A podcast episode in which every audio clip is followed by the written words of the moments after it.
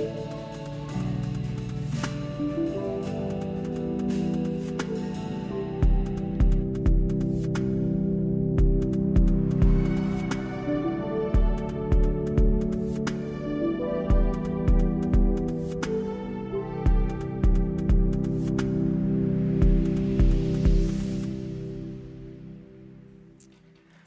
Einen wunderschönen guten Morgen. Schön, dass du da bist. Herzlich willkommen hier im Gottesdienst, zu Hause oder hier in der Halle zu einem weiteren Teil unserer Reihe Verwurzelt im Glaubensbekenntnis. Verwurzelt im Glaubensbekenntnis. Heute betrachten wir den Satz, die heilige allgemeine Kirche, Gemeinschaft der Gläubigen. Ja, was ist das eigentlich ein Glaubensbekenntnis? Warum reden wir heute über Glaubensbekenntnisse? Ist also was ganz Altes aus der alten Kirche. Wie aktuell ist das überhaupt? In der alten Kirche wurden Glaubensbekenntnisse Symbole genannt. Das, ein Glaubensbekenntnis ist ein Symbol. Also, äh, da hat ein Kirchenvater mal den Vergleich gebra gebracht, so ja, wenn du in die Schlacht ziehst, dann hast du ein Symbol auf deiner Fahne, auf deiner Rüstung, auf deinem Schild und so. Und dann siehst du an diesem Symbol, wer in deinem Team ist, wer zu dir gehört. Ähnliche Symbole gibt es vielleicht, äh, so ein Arminia-Trikot oder so. Dann sieht man auch, zu welchem Team du gehörst. Das sind so die, unsere modernen Symbole oder irgendwie so ein Dortmund-Schal oder ein T-Shirt von deiner Lieblingsband. Und du siehst gleich, ah, okay, wir sind im selben Team. Uns verbindet was. Das Symbol verbindet uns dann ist ein Glaubensbekenntnis sowas wie ein Minimalkonsens. Das sind die Sachen, die wir wirklich gemeinsam haben. Es gibt ja alle möglichen Dinge in der christlichen Theologie. Es gibt alle möglichen Arten, wie man sich unterscheiden kann und andere Meinungen haben kann. Aber in diesen Sachen, da sind wir eins. Da haben wir dieselbe Meinung, da haben wir Konsens. Das ist das Glaubensbekenntnis. Aber es ist auch noch mehr. Es ist auch sowas wie eine Zielausrichtung. Da wollen wir hin. Das sind unsere wichtigsten, unsere wichtigsten Kerninhalte. Also wenn man ähm, irgendwie immer nur predigt über, weiß ich nicht, Spenden oder Kleiderordnungen oder Endzeitspekulation und nicht über die Inhalte des Glaubensbekenntnisses, dann ist es keine christliche Predigt. Ne? Also die christliche Predigt, die zielt genau auf diese Inhalte. Kann auch was anderes beinhalten, natürlich, aber diese Sachen, diesen Fokus, diesen Kern, also das Glaubensbekenntnis, das fokussiert uns. Ja, und heute die heilige allgemeine Kirche, die Gemeinschaft der Gläubigen. Die Kirche, die hat auch so einen kurzen Satz im Glaubensbekenntnis bekommen und die ist eng verbunden mit dem Thema von letzten Sonntag, von Pfingsten, mit dem Heiligen Geist. Das Glaubensbekenntnis ist nämlich so trinitarisch aufgebaut anhand der Dreieinigkeit. Da gibt es den ersten Paragraphen, Gott der Vater, dann gibt es den größten Paragraphen, Jesus Christus und dann kommt der Heilige Geist. Ich glaube an den Heiligen Geist, die heilige allgemeine Kirche, Gemeinschaft der Heiligen. Also es ist direkt verknüpft. Und äh, Joe hat das ähm, letzten Sonntag ausgelegt. Was bedeutet das, der Heilige Geist? Er hat ein paar Verse aus Johannes 14 vorgelesen, wo Jesus über den Heiligen Geist spricht. Und schon da im biblischen Zeugnis sind Kirche und Heiliger Geist ganz eng verknüpft. Meine Pfingsten, die Ausgießung des Heiligen Geistes ist ja auch der Geburtstag sozusagen der Kirche. Und in Johannes 14, da steht, da redet Jesus über den Heiligen Geist, aber auch über das, was kommen wird, über die Kirche. Und da ist ein ganz außergewöhnlicher Satz, eine ganz krasse Verheißung. Und Jesus sagt in Johannes 14, Vers 12, wer an mich glaubt, der wird die Werke auch tun, die ich tun werde und er wird größere als dieses tun. Also die Werke tun, die Jesus tut und größere. Ich weiß nicht, ob du so aufstehst morgens und sagst, heute mache ich die Werke, die Jesus auch gemacht hat und vielleicht auch noch ein bisschen was Größeres oder so. Also ist ja schon ein krasser Anspruch. Wir wissen nicht ganz genau, was Jesus damit gemeint hat. Wir wissen aber genau, was er nicht damit gemeint hat. Er hat nämlich nicht gemeint, wir werden kleinere Werke tun. Auf jeden Fall ist es irgendwie was Großes, was da kommt. Naja, und dann kam die Kirche. Und was ist das Wesen der Kirche? Und wie, wie wird das Wirklichkeit bei uns? Wie werden diese großen Dinge Wirklichkeit? Das ist genau die Frage, die wir uns heute stellen. Was ist Kirche eigentlich? Was, was ist das für ein Verein? Ist das ein Verein? Victor hat schon die Gedanken ganz gut angedacht. Was ist dieser Leib Christi? Das hört sich so ein bisschen mysteriös an, wird aber ganz praktisch. Und um das äh, zu verstehen, machen wir eine kleine Zeitreise in die alte Kirche. Kurzer Überblick. Was war das für eine Zeit, in der die Glaubensbekenntnisse entstanden sind? Und ähm, wie können wir Kirche verstehen aus diesem Kontext. Also ein kurzer Überblick, wir machen so einen kurzen Ritt durch die ersten vier Jahrhunderte. Jedes Jahrhundert nur so mit ein paar Schlagworten ist natürlich ganz grob verkürzt, aber das sind so die Sachen, die für uns heute entscheidend sind. Also, es geht natürlich alles los im ersten Jahrhundert. Oh, der streckt nicht so gut. Es geht natürlich alles los im ersten Jahrhundert mit Jesus. Ähm, Aufbruchstimmung. Erste Jahrhundert, Aufbruchstimmung.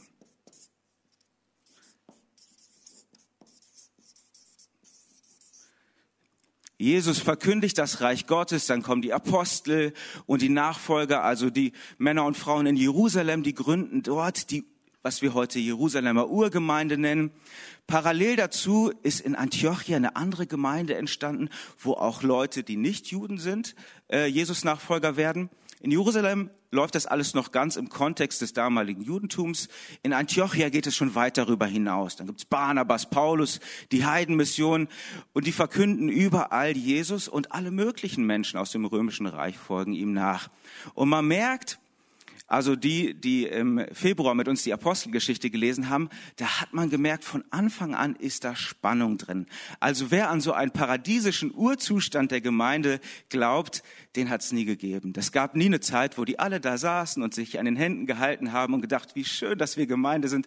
Alles ist perfekt. Es war von Anfang an umstritten und diskutiert und das ist auch festgehalten in der Apostelgeschichte, aber auch so in der Auswahl der Bücher, die es in unser Neues Testament geschafft haben. Ne? zum Beispiel das Matthäusevangelium oder der Jakobusbrief, die funktionieren auch noch ganz im Rahmen des damaligen Judentums. Ähm, Galaterbrief und Apostelgeschichte, die gehen weit darüber hinaus. Also man hat, man hat von Anfang an gleich schon so eine Vielfalt und Vielstimmigkeit. Naja, und dann hat Paulus und andere diese Gemeinden gegründet, diese kleinen Missionsgemeinden. Und der Samen, den er gepflanzt hat, der ist dann im zweiten Jahrhundert aufgegangen. Ne? Also zweites Jahrhundert, dann fing es richtig an zu wachsen. Äh, ganz viele tolle Gemeinschaften, aber auch alles Mögliche an Wildwuchs. Ich habe das zweite Jahrhundert mal Wildwuchs getauft. Das ist so wie im Frühling im Garten. Ne? Da wachsen ganz viele tolle Sachen und ganz viele andere auch. ganz viele, die man nicht unbedingt braucht. So, ne?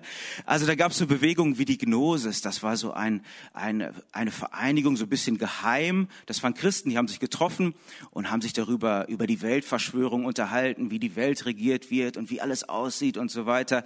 Da gab es Markion in Rom, der wollte das Alte Testament abschaffen. Ne? Der sagt, ach, das ist nicht dasselbe. Der Gott des Alten Testaments und Jesus Christus ist nicht dasselbe. Da gab es die Montanisten, das war so eine ganz wilde Prophetenbewegung, die haben gesagt, Jesus super, Paulus, Petrus, alles super, aber wir haben auch Offenbarung, wir schreiben das jetzt mal weiter. Ne? Also ganz verrückte, äh, irgendwelche christlichen Strömungen, vieles erinnert vielleicht auch so an Dinge, die uns heute begegnen. Ne? Und äh, da hat die Kirche ganz schön heftig gekämpft, um irgendwie ihren Kurs zu finden. Also die Kirchenväter des zweiten Jahrhunderts, die haben viel geschrieben, viel gepredigt, um so den Kurs zu finden. Ein berühmter äh, Kirchenhistoriker hat das zweite Jahrhundert mal das Laboratorium des Christentums äh, genannt. Er sagt, da gibt es fast nicht, was nichts, was es nicht gibt. Ne? Also das war ganz wild. Im dritten Jahrhundert kommt dann so ein bisschen die Konsolidierung. Da wird ganz viel gegärtnert und äh, Ordnung geschafft. Und das schafft man mit drei Werkzeugen im dritten Jahrhundert. Das kann man sich ganz gut merken. Bischof, Bibel und Bekenntnis. Ne? Die drei Bs des dritten Jahrhunderts. Bischof, Bibel und Bekenntnis.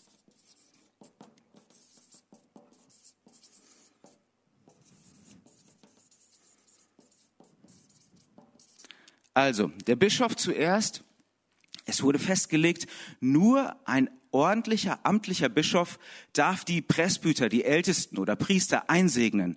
Also jeder, der irgendwo predigen will in der christlichen Gemeinde, muss von so einem Bischof eingesegnet äh, worden sein. Und dieser Bischof, der wurde wiederum von einem ordentlichen Bischof eingesegnet und der kann seine Linie so zurückverfolgen bis zu den Aposteln und also so zu Jesus zurück. Ne? Also nur wer direkt in dieser Nachfolge steht, der darf predigen in der Gemeinde. Das war so eine Kontrollinstanz, dass die, die, die Gnostiker und so weiter, die anderen nicht irgendwo wild Gemeinden gründen und predigen.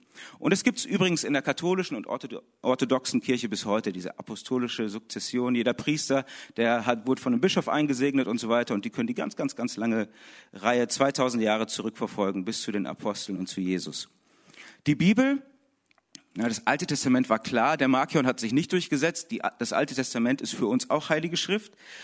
Und dann wurde im zweiten Jahrhundert, aber, oder im dritten Jahrhundert sind wir ja schon, da wurde noch gestritten, welche Bücher zum Neuen Testament dazugehören. Also der, der Kern, der stand fest, die vier Evangelien und die Paulusbriefe, die waren Konsens, die sind sicher, die gehören dazu. Beim anderen wurde gestritten. Also die Johannes-Offenbarung fanden viele ganz doof im dritten Jahrhundert.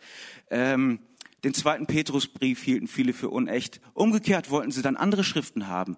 So, da gab es noch eine Petrus-Offenbarung, die fanden manche super, oder ein Barnabas-Brief oder so. Und aber langsam, also an den Rändern wurde noch diskutiert, aber der Kern, der stand schon fest. Also im Kern wissen wir, was unsere heiligen Schriften sind. Naja, und wozu braucht man dann noch Bekenntnisse? Man hat ja schon die Bibel. Die Bibel ist ziemlich dick, da steht viel drin. Ne? Also wie soll ich das alles verstehen? Ich brauche so ein bisschen äh, ein Bekenntnis, das mir die entscheidenden Punkte zusammenfasst. Und da, also das Apostolikum und andere Bekenntnisse waren noch nicht ganz fertig, aber Vorformen schon. Da gab es schon Vorformen von diesen Bekenntnissen, um zu sagen, was ist jetzt wirklich entscheidend und wie lege ich es aus und wo ist mein Fokus und was ist das Wichtige, damit ich nicht mit allen möglichen Texten zu ganz komischen Lehren komme, wie das ja auch passiert ist in der Zeit. Gleichzeitig haben so die Verfolgungen zugenommen im dritten Jahrhundert und die Kirche ist gewachsen. Also Verfolgung und Wachstum der Kirche, das ging immer so parallel zu einer der größten Gemeinschaften im Römischen Reich und die wurde hart bekämpft von den, von den Kaisern zum Ende des dritten Jahrhunderts. Im vierten Jahrhundert wird die Kirche dann Reichskirche.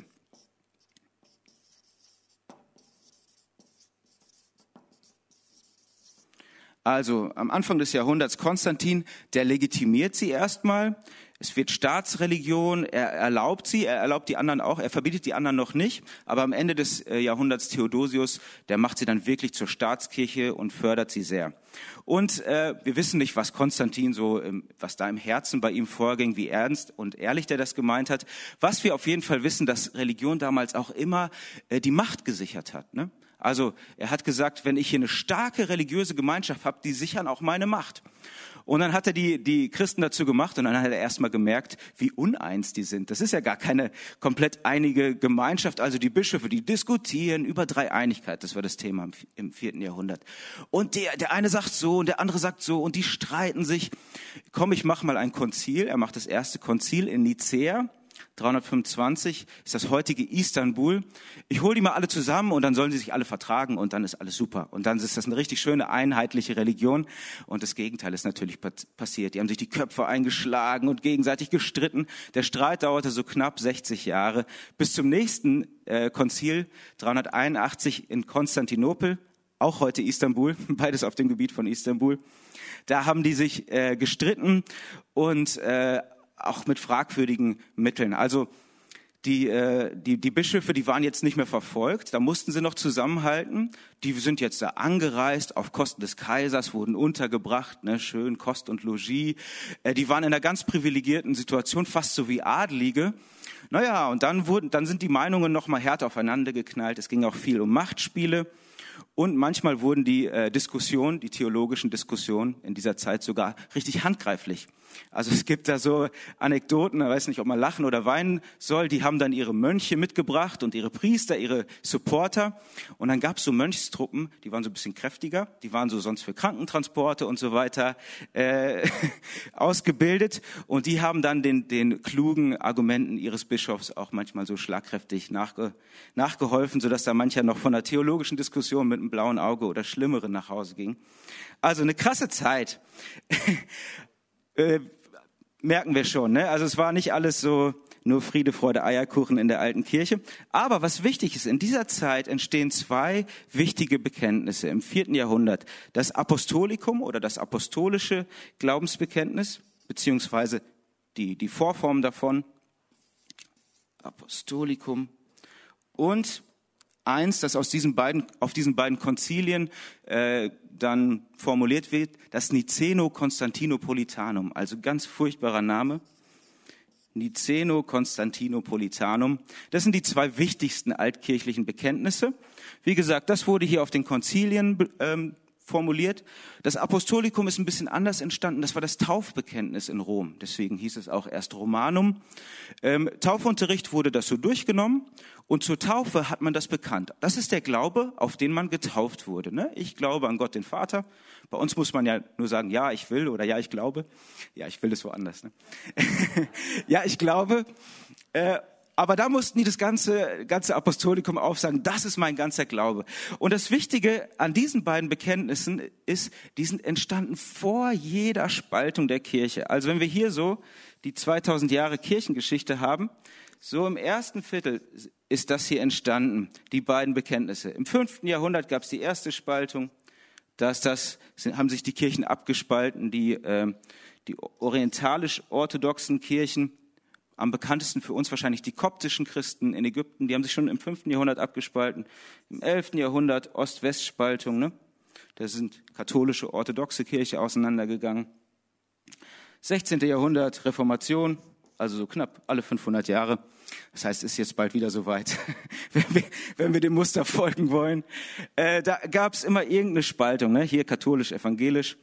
Aber diese Bekenntnisse, die sind vor jeder Spaltung der Kirche entstanden, wo es nur tatsächlich nur eine heilige allgemeine Kirche gab.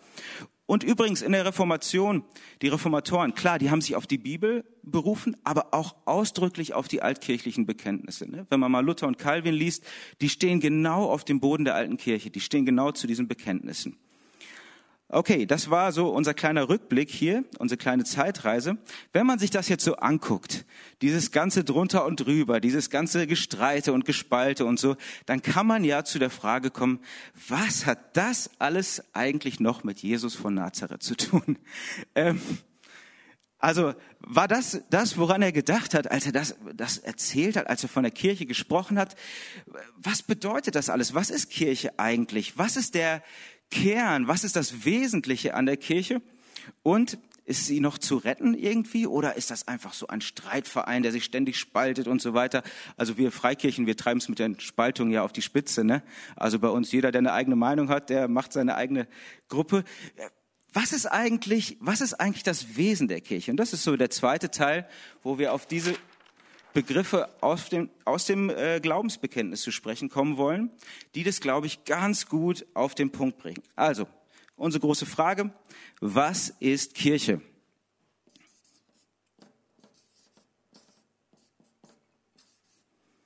Also mit einem Fragezeichen. Was ist Kirche?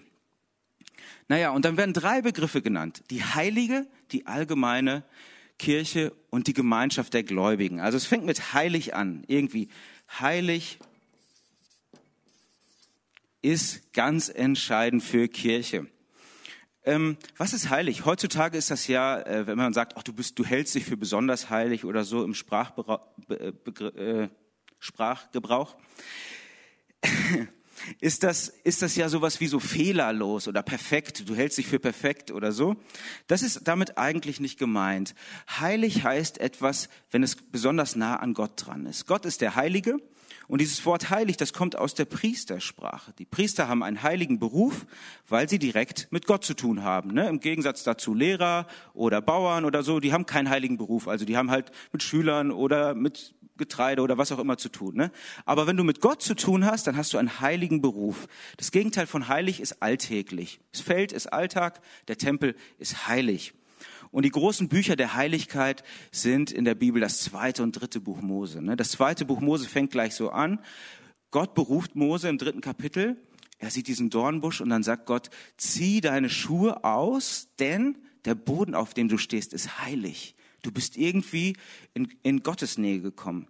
Und dann holt er das Volk äh, aus Ägypten und dann kommen die auch wieder zum Sinai und dann gibt's Blitz und Donner und äh, Schall und Rauch, Posaunen und so weiter, richtig Krach.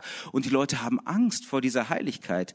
Und wir merken, Heiligkeit eigentlich ist was Gefährliches. Das ist eine Power, das ist eine Kraft, das ist so, so wie Atomenergie oder so oder, oder irgendwie Hochspannung oder, oder die Energie der Sonne. Also wenn so ein kleiner Komet da ein bisschen zu nah an die Sonne kommt, dann verglüht er. Nicht, weil die Sonne böse ist oder so, sondern weil sie viel Power hat, weil sie sozusagen heilig ist. Ne? Also Heiligkeit ist gefährlich. Und wie man mit dieser Heiligkeit umgeht, das wird dann im dritten Buch Mose erklärt. Also Du kannst nicht einfach in Gottes Gegenwart kommen. Da gibt es ein spezielles Gebäude oder Zelt. Da gibt es auch einen speziellen Beruf. Da kann nicht jeder rein. Du musst Priester sein. Du brauchst auch eine Spezialkleidung. Und dann musst du spezielle Rituale erfüllen. Du musst Opfer bringen. Du musst dich waschen und so weiter, damit du möglichst mit dieser Heiligkeit in den Kontakt kommen kannst. Und es gibt einen besonders spannenden Vers in 2. Mose, 2. Mose 19, Vers 6, den lesen wir mal gemeinsam da sagt Gott eine interessante Verheißung zu Mose. Werdet ihr nun, also 2. Mose 19, Vers 5, nicht 6, Entschuldigung. Doch 6. ihr sollt mir, jetzt habe ich selbst vertan, ihr sollt mir ein Königreich von Priestern und ein heiliges Volk sein. Die Israeliten sollten ein heiliges Volk sein und ein Königtum von Priestern das ist dann nicht so weit gekommen. Die hatten Angst vor dieser Heiligkeit. Die sagen, nee, Mose, mach du das mal lieber. Uns ist das zu gefährlich. Heiligkeit ist zu gefährlich für uns. Und dann wurden es Mose und die Leviten und so weiter. Aber diesen Vers, das Spannende daran ist, diesen Vers nimmt Petrus nochmal auf im ersten Petrusbrief, Kapitel 2, Vers 5 und überträgt ihn auf die Gemeinde. Er sagt, auch ihr seid als lebendige Steine erbaut zum geistlichen Haus und zur heiligen Priesterschaft. Also da kommt es her, ne? Wir Gemeinde, wir sind eine heilige Priesterschaft. Wir sind irgendwie heilig und sollen, sollen das so den Leuten verkünden. Jetzt die große Frage, was bedeutet das, heilig zu sein? Wie lebt man heilig? Und diese Frage, die wird schon in der Bibel diskutiert. Also ich habe ja gesagt, in Levitikus ist so die Anleitung dazu, äh, wie man heilig lebt und so weiter, die, die Opfer, die Feste, die Gebote und so. Und dann kommen die Propheten und sagen, ja, das ist aber nicht das Allerwichtigste. Zum Beispiel der Jesaja im ersten Kapitel. Äh, Kapitel 1, Vers 11. Was soll mir die Menge eurer Opfer, spricht der Herr. Ich bin satt von der Brandopfern, von den Widdern und des Fettes von Mastkälbern, habe keinem Gefallen am Blut der Stiere und so weiter. Also Gott sagt, ich finde es gar nicht gut. Hat er ja gerade eben in Levitikus noch ähm, verkündet. Warum findet er es auf einmal nicht gut? Ähm, Vers 16. Hm, wascht euch, reinigt euch, tut eure bösen Taten aus meinen Augen. Lasst ab vom Bösen, lernt Gutes tun, trachtet nach Recht, helft den Unterdrückten, schafft den Weisen Recht, führt der Witwen Sache. Also er sagt, wenn ihr diese Vorschriften macht, aber gleichzeitig Leute unterdrückt, das ist nicht heilig, das ist nicht okay. Da könnte es gleich sein lassen. Ich habe die Nase voll davon. Also wir merken, die Propheten, die machen eine Korrektur daran. Und im Neuen Testament geht es dann natürlich weiter.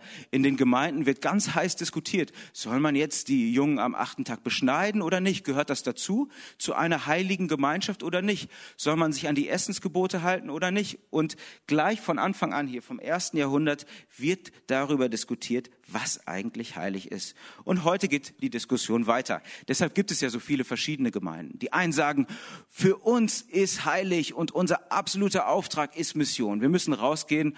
Und die anderen sagen, na bloß nicht. Wir müssen uns schön unseren ähm, hier uns versammeln als heilige Herde und so weiter. Ne? Die einen sagen, wir müssen jeden annehmen und die anderen sagen, nee, nee, wir müssen erstmal gucken, ne? Nicht direkt annehmen und so, schickt ihn erstmal zum Friseur oder so, oder dass er erstmal ordentlich aussieht. Also es gibt verschiedene, verschiedenes Verständnis davon, was heilig eigentlich ist. Ähm, die einen sagen, wie, ja, wir müssen am besten nur noch Lobpreis machen. Und die anderen sagen, nee, unser erster Auftrag ist die Bewahrung der Schöpfung. Äh, die nächsten sagen, ja, wir müssen hier aktiv werden in der Stadt. Wir müssen politisch Gewicht irgendwie zeigen und so. Und dann sagen die anderen, nee, Religion ist doch ganz Privatsache. Das Heilige ist einfach nur im Herzen, so zwischen Gott und mir. Ne? Also ihr merkt, das sind so ein paar Meinungen, die ich hier so referiere. Äh, die alle auseinandergehen. Was ist eigentlich heilig? Und die Diskussion, die beginnt schon, wie gesagt, hier in der Bibel und in der ersten Gemeinde.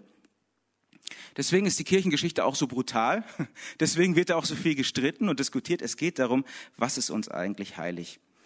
Ähm, und manchmal habe ich den Eindruck, hat das in dieser Corona-Krise gar nicht so gut funktioniert. Ne? Also es gab viele super positive Hoffnungsimpulse von Kirchen, aber vieles auch so auf jeden Fall in meiner sozialen Medien-Bubble ganz viel Gemecker, Kritik, äh, Demonstration und so weiter. Kann man ja alles machen, ist ja alles erlaubt, aber ist eigentlich nicht das Wesen der Kirche. Wenn Christen hauptsächlich dadurch auffallen, ist eigentlich, dann haben sie ihren Auftrag so ein bisschen verfehlt.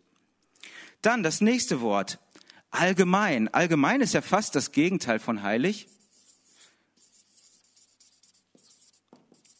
Also was, was ist mit allgemein gemeint eigentlich? In manchen äh, Glaubensübersetzungen, äh, Glaubensübersetzungen, Glaubensbekenntnissen wird übersetzt ähm, katholisch oder christlich an dieser Stelle das Wort. Das kommt nämlich vom griechischen Katholikos. Also ich schreibe es euch mal auf.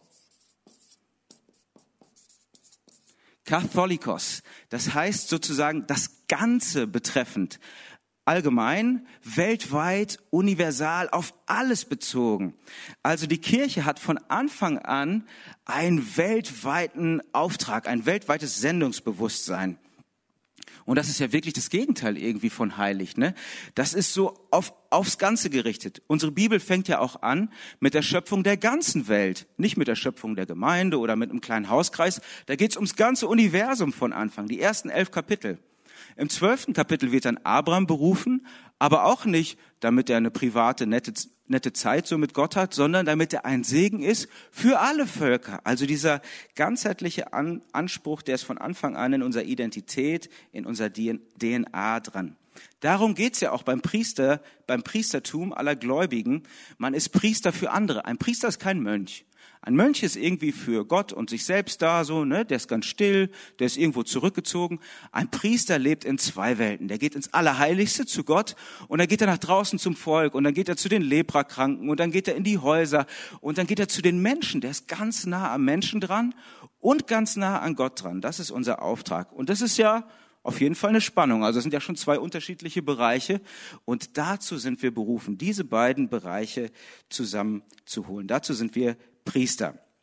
Und dann geht es noch darum, die Gemeinschaft der Heiligen. Gemeinschaft, was ist das eigentlich? Für uns ist Gemeinschaft so, wenn man eine gute Zeit hat, äh, nette Freundschaft, nettes Gespräch oder so. Aber in der alten Kirche wurde unter Gemeinschaft noch mehr verstanden. Gemeinschaft, das ist sowas wie eine neue Existenz. Und das wird deutlich in den Sakramenten. Wir werden irgendwie in einen Leib getauft. Ne? Victor hat das schöne Bild erklärt. Wir sind der Leib Christi. Wir nehmen das Abendmahl, wir nehmen alle von dem einen Brot. Irgendwie werden wir zusammengeschweißt. Das ist viel mehr als irgendwie äh, sich gut verstehen oder nett zu quatschen. Das ist eine ganz enge Gemeinschaft. Und an dieser Gemeinschaft hat die ganze Kirche teil. Die Lebenden und sogar in Hebräer 11 und 12 die Verstorbenen. Das ist die Wolke von Zeugen, so wird's genannt. Ne? Hebräer 11, da werden ganz viele ähm, Gläubige aufgezählt und dann sagt er in 12 Vers 1, das ist die Wolke von Zeugen. Also wir sind sozusagen im Stadion, wir sind gerade auf dem Spielfeld und die anderen sind schon in die Zuschauerränge gewechselt, die gucken uns zu. Wir sind eine Gemeinschaft, die über Raum und Zeit besteht. Und ihr merkt daran, dieses Glaubensbekenntnis, das ist wirklich vor der Spaltung der Kirche entstanden. Eine Spaltung der Kirche wäre gar nicht vorstellbar für diese Leute. Das, darum haben sie ja so hart gekämpft. Für Paulus war das der Fokus. Einheit und Heiligkeit, das sind so die zwei wichtigsten Dinge für Paulus.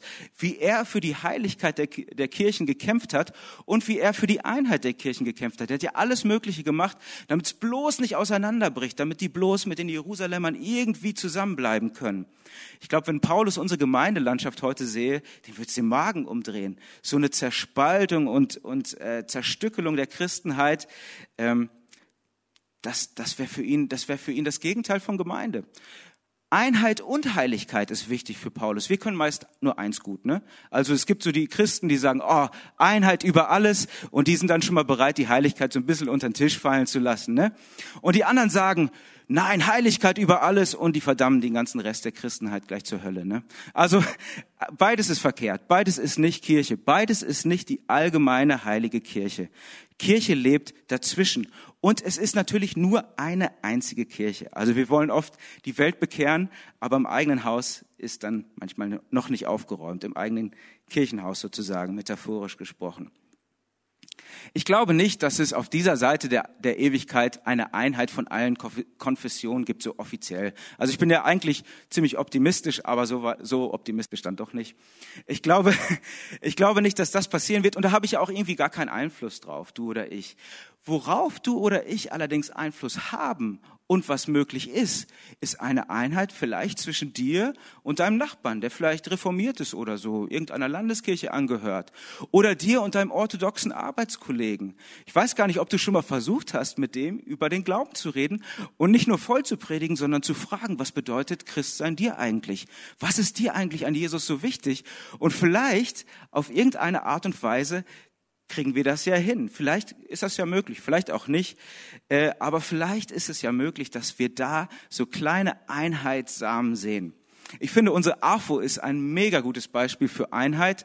Da haben unsere leisten unsere jungen Erwachsenen ganze Arbeit. Das ist richtig gut. Da kommen all die verschiedenen Kirchen zusammen und die älteren Erwachsenen können da ganz, ganz viel lernen von denen. Richtig gut. Wir sind oft, glaube ich, viel zu schnell am Verdammen und viel zu langsam beim Zuhören, auch beim Lernen. Vielleicht kann man ja noch was lernen von anderen Leuten. Ganz sicher kann man noch was lernen von anderen Christen. Lass uns mal versuchen, unsere Brüder und Schwestern auch zu verstehen und äh, denen zuzuhören. Uns vielleicht mehr mit dem Balken im eigenen Auge beschäftigen, als gleich so den Splitter bei der Nachbargemeinde so aus dem Auge poolen oder so. Und es ist diese Spannung, ne? Es ist diese Spannung, in der wir leben, zwischen allgemein und heilig. Das ist ein spannungsvolles Dasein, das der Kirche. Und ich habe gedacht, wie, was wäre ein gutes Bild, um das auszudrücken? Ich finde, eine Kirche ist wie so eine Batterie, die diese Power von Gott irgendwie weitergibt. Und eine Batterie, jetzt male ich mal ein bisschen, ein bisschen überlegt, eine Batterie, ne? Die funktioniert ja so, die hat einen Pluspol und einen Minuspol. Und das ist für mich in meinem Verständnis das Allgemeine und das Heilige. Eine Batterie funktioniert ganz schlecht mit zwei Pluspolen oder so. Ne? Doppelt allgemein oder auch mit zwei Minuspolen, doppelt heilig. Beides ist nicht Kirche. Kirche ist nur das, was in diesem Spannungsfeld dabei dazwischen lebt. Nur dann hat sie diesen Saft, diese Power. Nur wenn sie wirklich von Gott sowas gehört hat, nur wenn sie wirklich in Gottes Gegenwart ist, dann hat sie ja auch was zu geben. Und nur wenn sie wirklich im echten Leben bei echten Menschen verwurzelt ist, dann kommt das, was sie zu geben hat, auch an. Also so immer kleiner, immer reiner, wie das manche Freikirchen so betreiben. Wir auf unserem heiligen Berg, wir, bei uns ist noch alles richtig und die Garderobe und der Glaube und alles passt, ist da verlässt man dieses Spannungsfeld. Na, da zieht man sich hier so zurück. Wir brauchen beides. Wir brauchen das Allgemeine und das Heilige, damit wir für den einen Gott, den einen Herrn, die eine Kirche, für eine Welt sind. Und dazu möchte ich euch heute einladen. Zum Schluss möchte ich noch mit euch gemeinsam das Glaubensbekenntnis sprechen, bekennen, unseren Glauben bekennen. Vielleicht zum ersten Mal, vielleicht zum tausendsten Mal. Ähm, steht bitte auf dazu. Und wir bekennen an wen wir glauben und was der Kern unseres Glaubens ist. Ich glaube an Gott, den Vater, den Allmächtigen, den Schöpfer des Himmels und der Erde und an Jesus Christus, seinen eingeborenen Sohn, unseren Herrn. Empfangen durch den Heiligen Geist, geboren von der Jungfrau Maria, gelitten unter Pontius Pilatus, gekreuzigt, gestorben und begraben, hinabgestiegen in das Reich des Todes. Am dritten Tage auferstanden von den Toten, aufgefahren in den Himmel, er sitzt zur Rechten Gottes, des allmächtigen Vaters, von dort wird er kommen zu richten die Lebenden und die Toten. Ich glaube an den Heiligen Geist, die allgemeine heilige Kirche, Gemeinschaft der Heiligen, Vergebung der Sünden, Auferstehung der Toten und das ewige Leben. Amen.